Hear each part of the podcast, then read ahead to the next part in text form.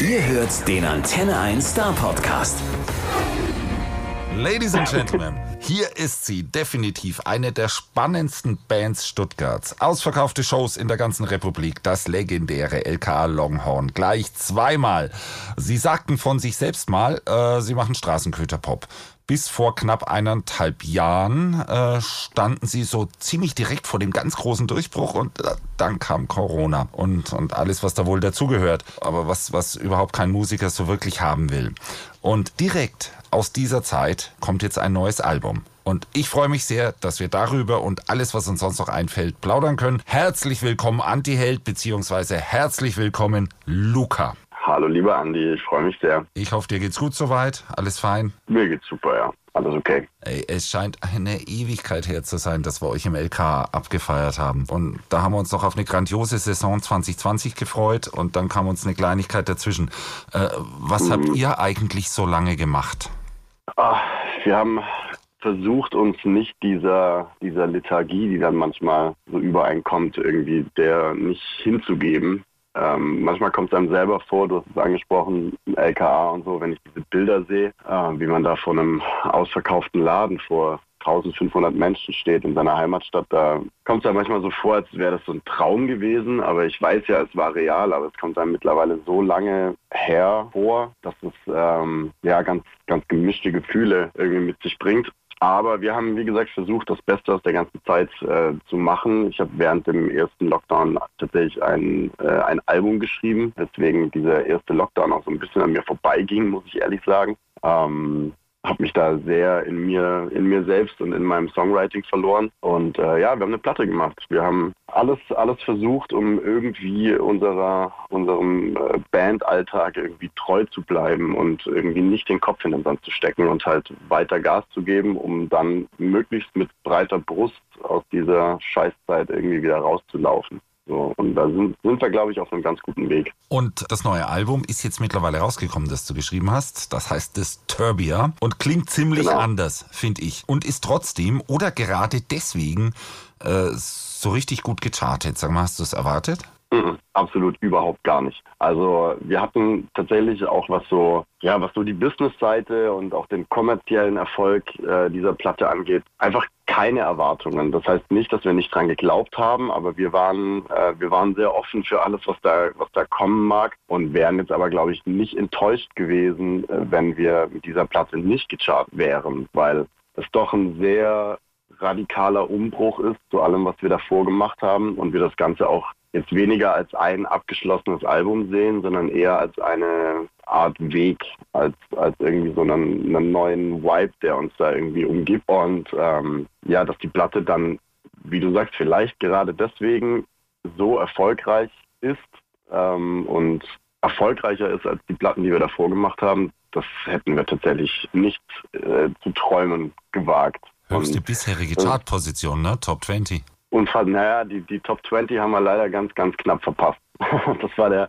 das war der große Traum. Das war, das war ganz irre, ey. Die, die Platte kam, äh, kam raus und dann ruft mich äh, drei Tage später, ruft mich äh, Robin von unserer Plattenfirma, ruft mich an und sagt, ey Luca, wir stehen gerade in den Midweek Charts auf Platz 13. Und dann war ich erstmal völlig völlig von den Socken einfach. Und dann habe ich gemeint, Robin, das kann nicht sein. Das kann einfach nicht sein. Und dann habe ich ihn, glaube ich, so verunsichert, dass er dann nochmal gesagt hat, äh, ja, ich schaue nochmal nach. so. Und äh, es war dann aber, es war dann aber tatsächlich so. Und dann haben wir natürlich nochmal Gas gegeben, was geht und versucht, alle, alle Fans und Freunde und Familie irgendwie zu animieren.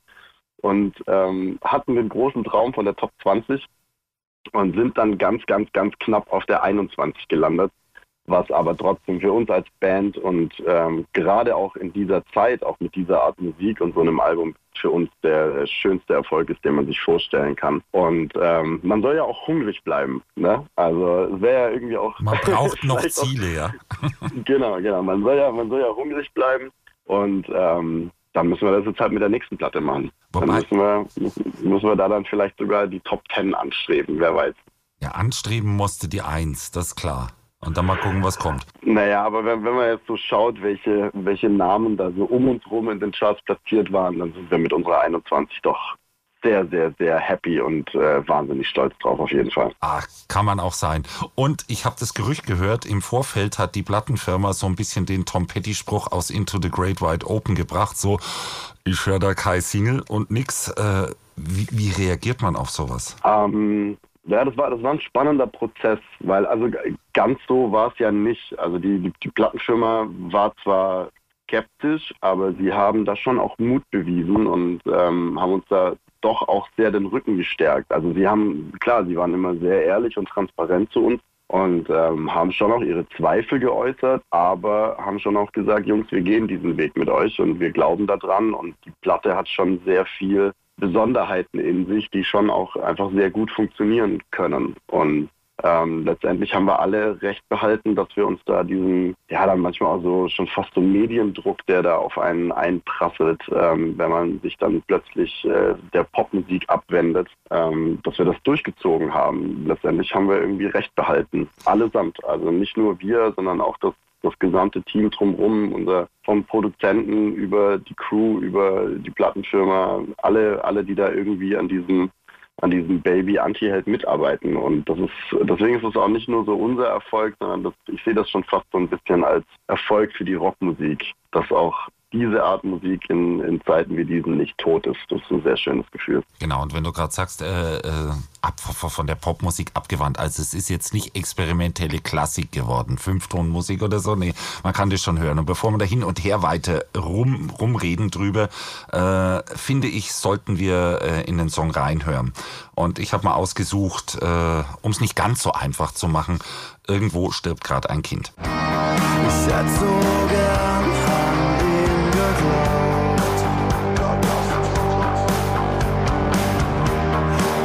So,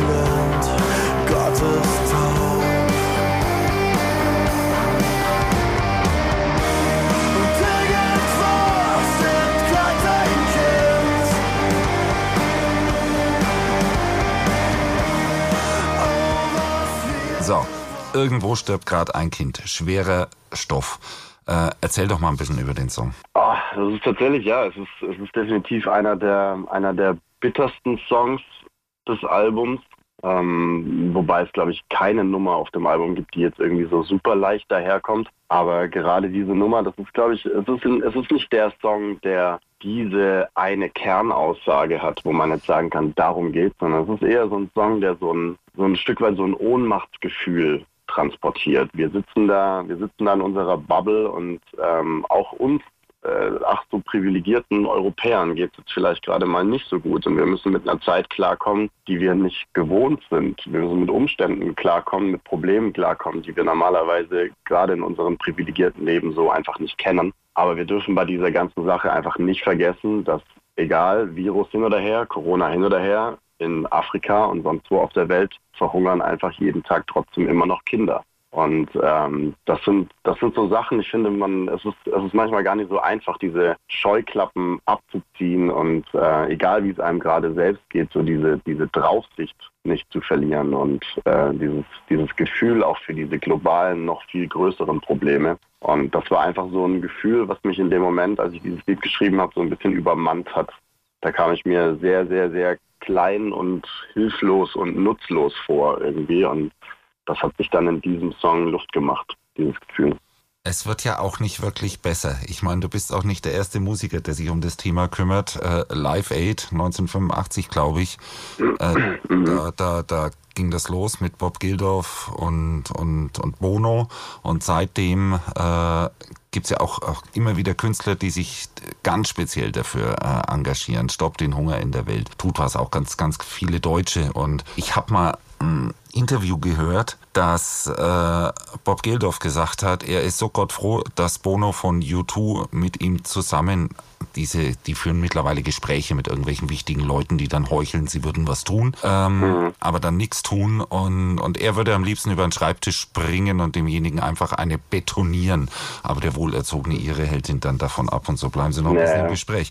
Äh, das ist aber, aber diese Ohnmacht, die du ansprichst, äh, die, die man einfach dem gegenüber hat. Ja, also das, das Problem ist halt, dass ich ich bin nicht der, ich bin nicht der Typ oder ich äh, habe noch nicht diese Power, um irgendwie die ganz großen Räder zu drehen. Ich bin leider nicht dieser Gildorf, der es irgendwie schafft, dann äh, Hunderte von Tausenden Euro irgendwie zusammenzusammeln, um wirklich direkt äh, die die Wurzel des Bösen irgendwie ziehen zu können. So, das schaffe ich nicht. Ähm, vielleicht noch nicht, aber ich kann und das ist in meinen Augen auch so die Aufgabe von jedem Menschen, egal ob er Kunst macht oder nicht, äh, egal ob er äh, eine Plattform hat oder nicht, weil jeder hat die Macht in seinem eigenen direkten Umfeld auf irgendeine positive Art zu wirken. Und äh, ich sehe das schon ein Stück weit auch so ein bisschen als eine Verantwortung, nicht nur irgendwie Larifari-Songs zu schreiben, nicht nur über Herzschmerz und Liebe, sondern einfach über Sachen, über, über diese Räder, die die Welt halt nun mal drehen. Und ähm, da kann jeder, jeder Mensch irgendwie so in seiner eigenen Bubble, in der man sich so befindet,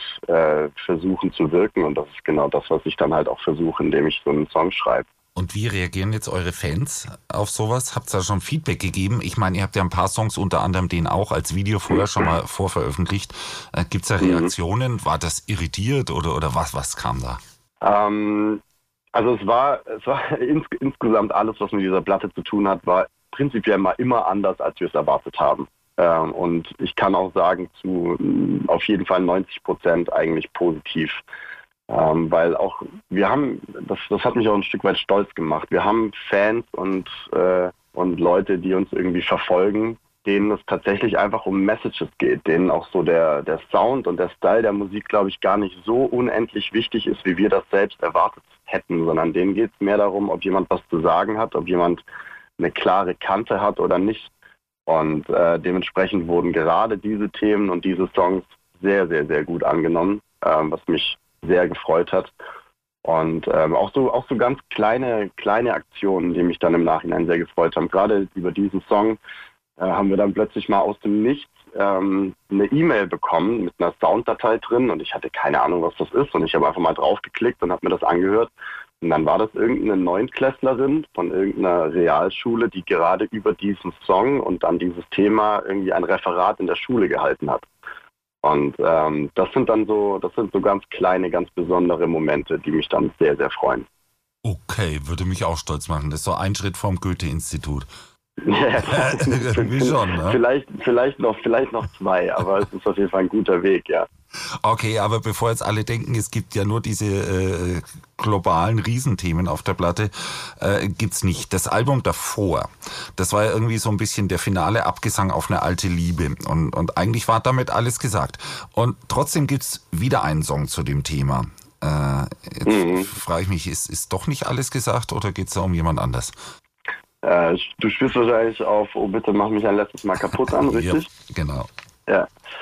Ähm, naja, wie das halt manchmal so ist, wenn man, wenn man sehr, sehr, sehr schwer verliebt war und ähm, oder es vielleicht dann auch ein Stück weit noch ist, egal wie sehr man sich einzureden versucht, dass man es nicht mehr ist. Das ist kein Thema, was einen einfach so loslässt irgendwann. Das ist meistens, man, man kann nicht an Menschen, die einem mal sehr wichtig waren, einfach einen Haken dran machen und sagen, das war's jetzt so. Egal wie sehr man das gerne möchte manchmal oder wie sehr man das auch dann krampfhaft versucht. Aber ich glaube, je krampfhafter man das versucht, desto schwerer fällt es einem, weil man sich dann doch die ganze Zeit damit auseinandersetzt. Und ich, ich dachte, ich wäre durch gewesen mit dem Thema und habe dann aber irgendwie gemerkt, ich bin es doch noch nicht und musste dann wohl noch diesen, diesen finalen Song schreiben, wo ich jetzt dann aber auch für mich selbst hoffe, dass es das einfach gewesen ist. Ja. Okay, no, nochmal nachsitzen. Wahrscheinlich, ja. Aber alles in allem ist, ist Disturbia ja viel politischer als der ganze alte Stuff. Ja. Sind das jetzt Themen, die, die bei euch mehr in den Vordergrund rücken? Also ich glaube, wir waren schon immer eine Band, der das sehr wichtig war.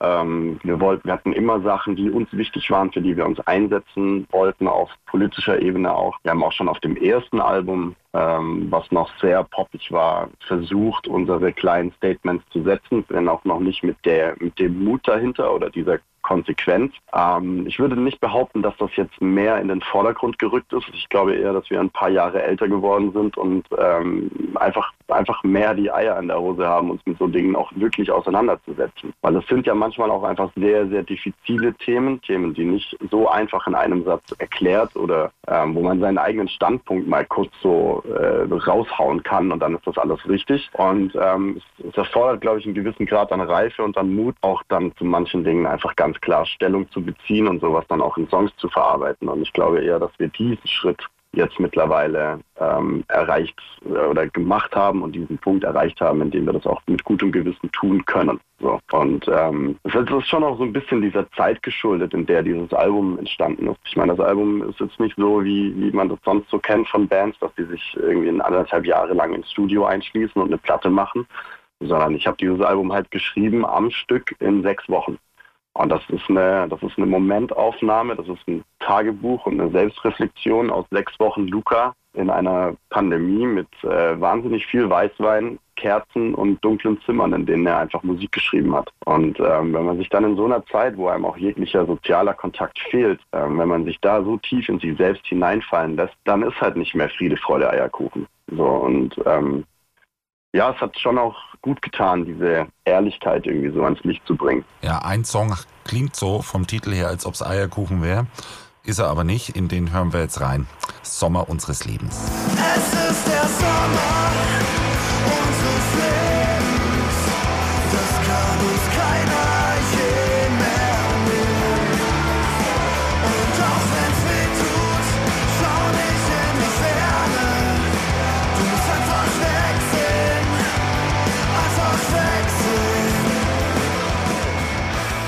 Sommer unseres Lebens. Klingt ja vom Titel her happy, Wow, happy, ey. happy. Ist es Da aber, haust du den Leuten aber auch die Bretter um die Ohren, ey. ja, es ist, ist ja repräsentativ für, für dieses Album, über das wir uns hier unterhalten. Äh, Sehr cool, ja, freut mich. Und, und, und hier geht's auch so ein bisschen so einfach wegsehen. Äh, scheinbar ist es eben genau das, was wir nicht tun sollen. Definitiv, ja. Und das ist, das ist eigentlich die, die nächste sehr politische Nummer.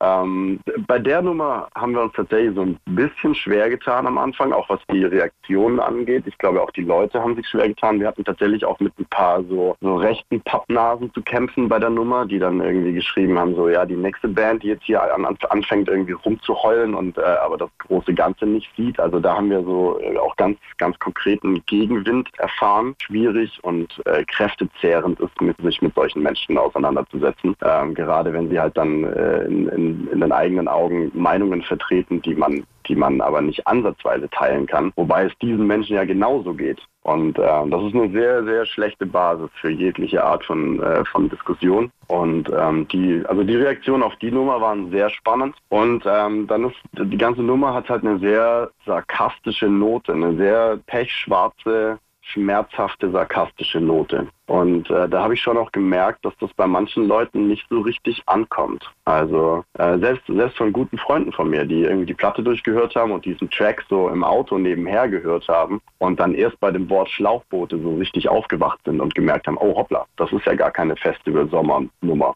so, sondern ähm, die ist halt anders verpackt und ähm, ja, da, da bin ich, also das ist so ein, das ist so ein Prozess dieses Liedes, äh, den ich noch nicht so zu 100% abgeschlossen habe, wo ich für mich selbst, glaube ich, auch für mein zukünftiges Songwriting noch so ein bisschen reflektieren muss, wie viel Sarkasmus und Ironie kann man den Leuten zutrauen, so, weil da tickt dann doch jeder Mensch sehr unterschiedlich. Also ich denke mal, man soll sie nicht unterschätzen, die Menschen.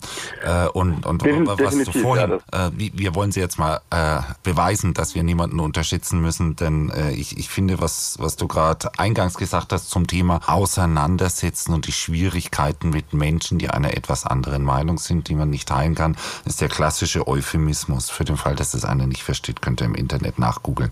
Äh, ich gehe mal davon aus, die verstehen das schon. Ja, aber, aber da, darum geht's ja gerade in der Musik und Kunst. Ne? Ihr habt das Ganze ja auch, auch entsprechend in einem Video visualisiert, äh, das auch recht krass ist und, und auch recht bunt, by the way. Aber das, Ja, das stellt genau dasselbe das, dar. das ist, äh, das ist für mich mit der schönste oder die, die, ja, die, die schönste äh, Geschichte, die ich persönlich zu diesem Album habe, ist, dass ich, äh, nachdem dieses, dieses Video rauskam zu Sommer unseres Lebens, eine Nachricht bekommen habe von meinem 81-jährigen Opa, der mir persönlich gratuliert hat und der, ähm, von dem ich weiß, dass er gerade mit dieser Musik nicht so viel anfangen kann, dass ihm das zu laut ist und zu schnell und zu hart und dass ihm das nicht so richtig gut gefällt und dass er das aber auch komplett differenziert betrachten konnte und trennen konnte und äh, mir gratuliert hat zu diesem, also auch aus seiner Sicht ganz großartigen Song mit einem ganz besonderen Video. Ähm, und das fand ich, das war eine sehr schöne Vorstellung, dass mein 81-jähriger Opa zu Hause seinen Computer anmacht, auf YouTube geht und sich dieses Video anschaut und das dann tatsächlich auch genauso versteht, wie es gemeint ist. Äh, das hat mich sehr stolz gemacht. Ich bin beeindruckt. Guter Opa. Äh, Absolut, ja klingt jetzt im Moment so ein bisschen wie, naja, dann doch im engeren Kreis, alles harmonisch, alles fein. Aber ganz so war es ja nicht. Das war schon ein schwieriges Jahr für euch. Äh, das sind Anti-Helden raus und, und andere Helden sind rein. Und äh, so mal ganz kurz, klär mich mal eben auf, was ist da eigentlich alles passiert im letzten Jahr? Oh, es ist irre viel passiert. Also du, ähm, du sprichst es gerade schon an. Das Ganze ging eigentlich schon vor Corona los, ähm, als ich Ende April, ähm, als Ende April 2019 unser Manager ums Leben gekommen ist, da war das, äh, das war schon so der erste, der erste Knacks, den wir irgendwie abbekommen haben, ein sehr, sehr schwerwiegender und tiefgehender Knacks. Und ähm, ja, und dann ist es auch so ein, so ein Ding wie so eine Band. Das ist einfach, das ist ja wie, das ist ja wie eine Familie. Das ist wie Beziehungen, die man führt. Und ähm, wir haben das sehr, sehr lange in der Konstellation, auch in der wir waren, haben wir das sehr, sehr lange gemacht und irgendwie auch sehr erfolgreich gemacht und jedes Jahr unsere Meter gemacht und äh, tolle Dinge erreicht gemeinsam. Und trotzdem kommen halt dann manchmal Momente, wo sich auch persönliche äh, Umstände bei jedem Einzelnen irgendwie ändern und man doch äh, anfängt, anders über Dinge zu denken, andere, andere Lebenswege einzuschlagen. Und äh, Corona trägt ja natürlich auch seinen Teil dazu bei. Ja, dass gerade wenn man irgendwie freischaffender Künstler ist, wenn man selbstständig ist und so, dann, dann muss man da wirklich einen absoluten Löwenmut beweisen, um durch so eine Zeit durchzukommen. Und das kann nicht jeder. Und ähm, das kann man auch nicht von jedem Menschen irgendwie gleichermaßen verlangen. Und ähm, ja, dementsprechend hatten wir auch, äh, was, was die Bandmitglieder angeht, einfach Umstrukturierungen, ähm, weil halt gerade auch Arne und Henry gesagt haben, sie, sie haben das jetzt irgendwie knapp sieben Jahre gemacht und jetzt ist einfach gut. So, jetzt möchte man dann doch äh, was anderes machen und Familie haben und so. Und das ist halt ein schwieriges Thema, ja, weil man ist mit so einer Band halt einfach von 365 Tagen im Jahr, ist man, was weiß ich, so mal so mal um 100 Tage davon ist man weg. So, und das muss man schon auch sehr wollen. Und ähm, das ist völlig okay, wenn jemand da ab einem gewissen Punkt dann irgendwann sagt, ich kann das jetzt nicht mehr machen. So. Und ähm, was sehr schön ist, wir haben das alles sehr gesund über die Bühne gekriegt. Ähm, da war kein, kein böses Blut. Ähm, da gab es keine, ja, kein, äh, wir, wir sehen uns jetzt nie wieder. So, also gerade Henry saß erst vor zwei Tagen bei mir hier auf meinem Balkon und hat mit mir eine Flasche Weißwein getrunken. Und ähm, also es ist alles sehr harmonisch und sehr cool so, aber trotzdem sind es auch Aufgaben, die, die es dann irgendwann zu meistern gilt. So, aber wäre ja auch zu einfach, wenn alles ganz einfach wäre. und und, und äh, es sind ja dann neue dazugekommen. Also so ein bisschen. Ja. Ja. Wie, wie, wie, also wir sind, wie kriegt man das? Wie, wie kriegt man das hin, trotz Corona und so? Ähm, ich sag mal so, dieser, dieser, da möchte ich jetzt auch gar nicht so detailliert darauf eingehen, weil dieser ganze Umbruch ist jetzt auch noch nicht abgeschlossen. Ähm, wir sind da gerade immer noch am, am Arbeiten und so in einer Selbstfindungsphase, wo man natürlich ja, das ist so ein bisschen so ein zweischneidiges Schwert. Ja. Auf der einen Seite kann man sagen, äh, Corona bietet einem da jetzt gerade auch Zeit, sich äh, anständig wieder aufstellen zu können und sich gut, gut neu zu finden und dann einfach als, als geschlossene Einheit wieder auf die Bühnen zurückzukehren. Auf der anderen Seite könnte man natürlich auch sagen, keine Ahnung, ob das ohne Corona alles so passiert wäre. Aber hätte, hätte Fahrradkette, es ist jetzt so mal so, wie es ist. Und jetzt müssen wir es irgendwie handeln. Und ähm, wie man das schafft, naja, also das, das ist ja so das Schöne daran. Ne? Die, Band hat ein gewisses Level mittlerweile. Wir haben Sachen vorzuweisen und ähm, wenn man auf Musikerkollegen, die man irgendwie schätzt und gern hat, wenn man auf die zugeht und sagt so, ey, wir haben ja einen Job zu vergeben äh, in einer Band, die äh, wahnsinnig viel auf Tour ist, die große Touren spielt, die ausverkaufte Konzerte spielt, die ein Heimspiel macht in Stuttgart vor zweieinhalbtausend Menschen und so Sachen, ähm, dann ist das schon mal ganz prinzipiell irgendwie ein attraktiver Job, so, über den man sich dann, glaube ich, sehr gerne Gedanken macht. Dementsprechend fällt es uns da jetzt nicht schwer, ähm, an, an Leute ranzukommen, mal ganz prinzipiell. Aber trotzdem muss es natürlich auch passen. Ja, man verbringt irre viel Zeit miteinander, man ist äh, sehr, sehr viel Zeit auf sehr engem Raum miteinander eingesperrt, äh, tagelang im Tourbus und das muss natürlich schon auch matchen, ohne dass man sich irgendwann gegenseitig im Schlaf erwürgt. Und ähm, genau, diese Zeit nehmen wir uns gerade, das alles, alles auszutesten und äh, wir treffen uns sehr, sehr viel, äh, stopfen uns immer schön unsere Corona-Tests in die Nase. Ähm, drei von fünf sind auch schon durchgeimpft, deswegen können wir da mittlerweile ganz gut, äh, ganz gut arbeiten. Und ähm, ja, versuchen einfach, so gut es geht, einfach am Ball zu bleiben und dieses ganze Ding wieder auf, äh, auf gesunde Beine zu stellen. Wobei das tatsächlich, dadurch, dass die Umstände so waren, wie sie waren, nie in irgendeiner Form gewackelt hat oder so. Es war, es war spannend, es waren neue Sachen. Ich meine, mit jeder Tür, die zugeht, geht irgendwo anders auch eine auf. Das ist halt einfach so. Und ähm, das ist alles sehr, sehr aufregend gerade. Wir haben auch sehr große Projekte äh, jetzt vor der Brust, wo ich mich wahnsinnig freue, das auch mit den neuen Jungs dann anzugehen. So, das wird, glaube ich, sehr schön. So, genau, die neuen Projekte. Tacheles, äh, wann geht's jetzt live tatsächlich mal wieder los? Gibt es da irgendeinen schon Plan oder seid ihr da noch vorsichtig und sagt, na jetzt äh, erst erst mal gucken und so? Ich erinnere mich noch dran, es war in der dritten Märzwoche, wo plötzlich alles abgesagt wurde, letztes Jahr. Äh, und, Ja. und, und jetzt? Naja, und jetzt, also wir sind natürlich so wie alle anderen auch, wir sind äh, an die Politik gekoppelt. Ja, wir können jetzt nicht einfach äh, Anti-Held hin wir können jetzt nicht einfach sagen, so, Freunde, äh, Corona im Anti-Held-Kosmos ist jetzt beendet. wir Ja, touren ihr, jetzt wieder. ihr könnt doch nicht Ja, mal in die Fußgängerzone gehen. Eben, genau, wir können, wir können gar nichts, wir können gar nichts machen und ähm, wollen wir auch nicht, sage ich dir ganz ehrlich. Also ich möchte nicht auf Teufel komm raus irgendwelche Sachen vom Zaun brechen und dabei das Risiko eingehen, in irgendeiner Form irgendwelche Menschenleben zu gefährden. Ähm, damit könnte ich definitiv nicht leben. Ähm, dementsprechend halten wir uns an alles, was da, was da halt kommen mag und sind aber guter Hoffnung, einfach, dass jetzt, wenn diese ganze Impferei vielleicht dann irgendwann in absehbarer Zeit mal durch ist. Ich meine, da werden ja jetzt gerade Schritte gemacht und ähm, so wie es sich anfühlt, auch so im eigenen Umfeld, doch auch relativ große Schritte gemacht. Und dann können wir einfach nur, nur hoffen und warten, dass es dass es sobald die Leute irgendwie durchgeimpft sind, dass man dann auch wieder Kultur stattfinden lassen kann. So Genau. mehr, Cool. mehr können wir da leider gerade nicht machen. Kultur, das ist ja dieses Ding, was, bestimmte Politiker als Freizeitbeschäftigung gerade bezeichnen. Äh, aber okay, Ja. Das ist, ist eine andere Diskussion.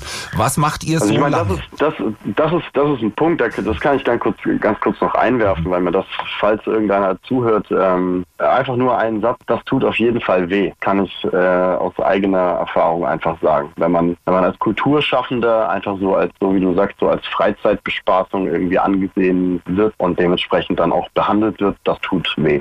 So. Ja, aber du bewegst dich in erlesener Gesellschaft. Ja, Ne? ja. Ist- es ist- Sorry, jetzt habe ich dich. Jetzt, Nee, du- du- du hast ja völlig abgewürgt. Was recht. war deine Frage? Ich musste das einfach nochmal sagen. Die Frage ging eigentlich dahin, was macht man jetzt dann so lang? Ich habe ja ein bisschen geguckt, was die eine oder andere Band macht. Die äh, Fury in the Slaughterhouse zum Beispiel haben gerade äh, einen Rockpalast gespielt, aber ohne Live-Publikum und ausschließlich irgendwie äh, digital. Äh, eine Handvoll anderer Musiker machen gerade Fernsehen an der Ostsee bei Sing Mein Song. Und ich, Ja. ich, ich, ich frage mich, wenn du rumspinnen könntest, was würdest dir da mehr liegen? Der Rockpalast oder, oder, oder Sing Mein Song? Äh, auf jeden Fall der Rockpalast, das definitiv. Äh, ich glaube, für Singen meinen Song wäre ich wahrscheinlich zu schlecht. Das glauben Aber- wir nicht.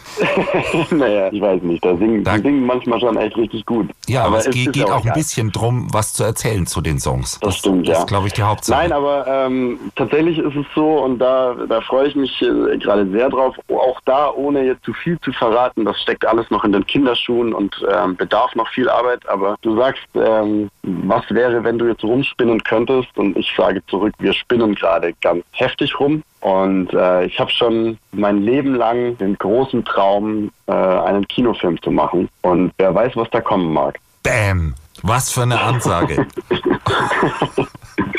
Also wie gesagt, das ist noch sehr in den Kinderschuhen ähm, und äh, man weiß nicht, ob es letztendlich klappt. Und es gibt so viele Faktoren, an denen auch solche Träume scheitern können. Aber ähm, bisher haben wir uns, glaube ich, immer alle Träume, die wir hatten, erfüllt. Also wer weiß. Okay, das, das, das ist der typische Cliffhanger. Das ist ei- eigentlich genau die Stelle, an der äh, müssten wir jetzt aufhören und sagen, schalten Sie auch das nächste Mal wieder ein, wenn es heißt, Luca, bitte berichten Sie. Das, Sehr gerne. das, das, das tun wir auch. Sind sehr, sehr gespannt, was da kommt. Ich bin ja gespannt, ob wir uns zuerst über einen Kinofilm unterhalten oder bei einem Konzert sehen oder was auch immer. Auf jeden Fall erstmal für jetzt vielen, vielen Dank. Und Ich habe zu danken.